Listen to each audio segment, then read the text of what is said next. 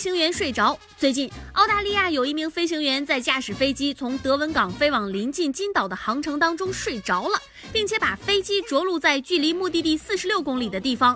幸运的是，飞机安全降落，没有造成人员伤亡。目前，这个事件正在进一步调查当中。厉害了啊，厉害了啊！开飞机还能睡着了。如果哪一天啊，你们听我节目，发现其中有一段时间我没有说话，也可能我睡着了啊。但是神奇的是，人家睡着了之后呢，人家还能找到一个地方安全降落，而且没有造成人员伤亡，对不对？后来采访的是为什么呢？啊啊，其实说是我睡着了，但是呢，我这在梦游的过程当中，我还是在操控飞机。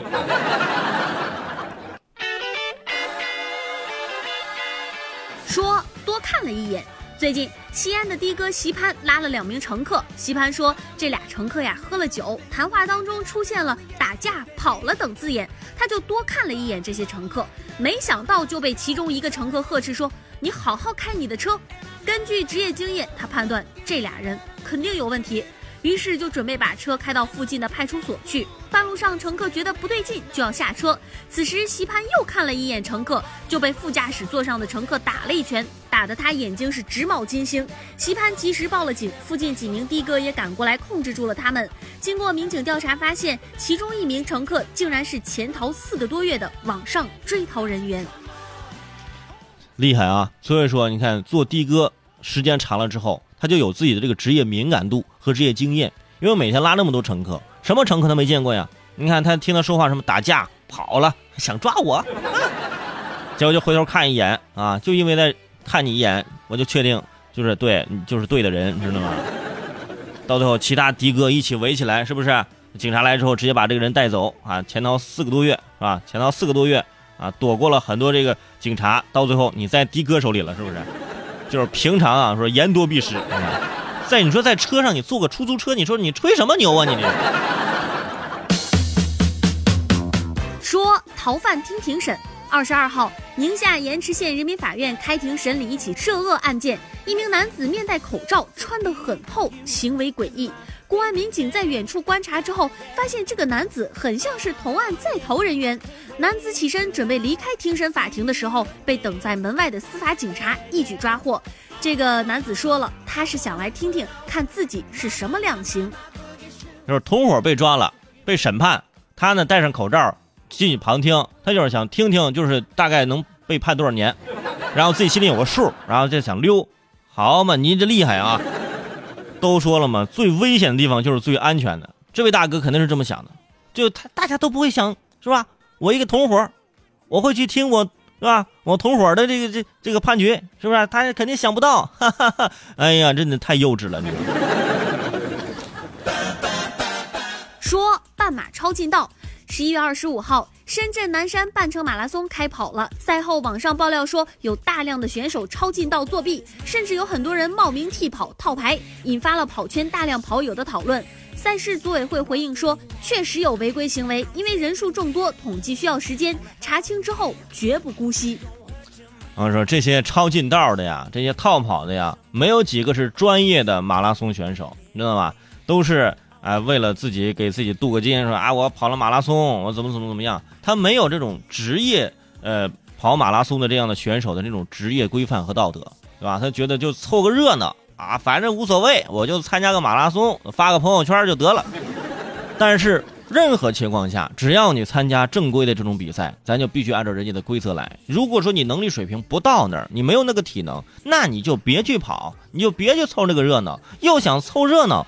又想呢啊，在在这个时候呢，就是获获得一点好的成绩，获得一点关注，对吧？你可以跑个迷你马拉松。你看我经常跑迷你马拉松，对吧？五百米嘛，然后，对不对？自己就内心安慰自己，其实这就是一个缩短的马拉松，对不对？你看你这样，你把所有人都带跑偏了，你超近道，别人也跟跟着你超近道，后面的那些队员都以为这就是正常赛道呢，你知道吗？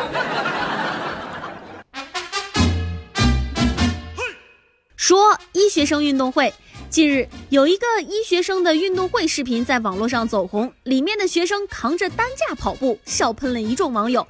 这个视频的发布者说，他这是第一次搞这个项目，算是一种创新，吸引了学校很多人的目光。哎，我觉得这样的话，这个专业的运动会可以这样搞，啊，医学院的学生啊，跑步必须是扛着担架跑步，对吧？然后呢，还可以有其他的项目，比如说这个飞镖，是吧？咱就可以对吧？拿着针头，是吧？注射器啊，那飞镖，看这扎的准不准？当然这是开玩笑啊，但是可以结合自己的工作啊，来进行这样的这个呃创新的体育运动的这种项目，对吧？你可以想想啊，你做的那个工作是不是你适合哪种项目去进行这个创新和变？就是怎么说，就是衍生出新的这种好玩的项目。你看我们电台主持人，对吧？我们要是搞这个呃这个体育运动会，是吧？太忙，没有时间搞啊。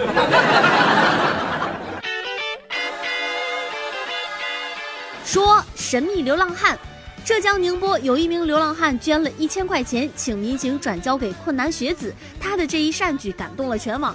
有一个面馆的老板说，这个流浪汉捐的钱都是来之不易的。他平时自己只吃四块钱的面。有一位水果摊贩也夸流浪汉人好，说他从来不接受施舍，而且每天都会看到他在看书。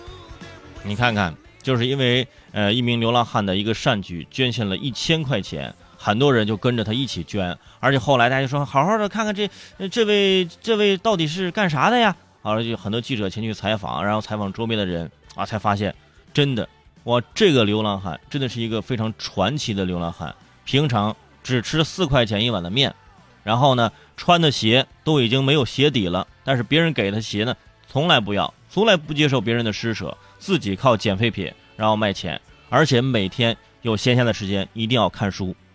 嗯，我感觉这是一位有故事的大哥。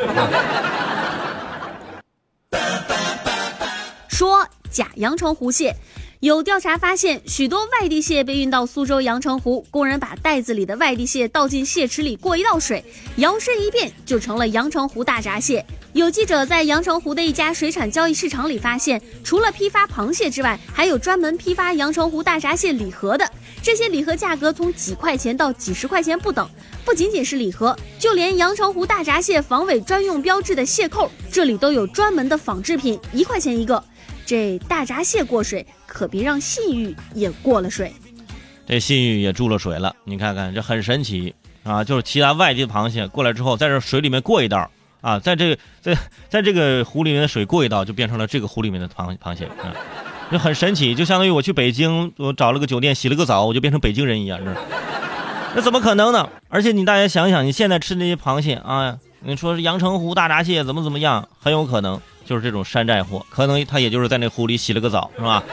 沾了下水，而而且还有什么那个什么防帽扣、防伪扣，那一块钱一个都能买到。你看，如果说他长期这样的话，不仅自己这边破坏了市场，而且还会让人家。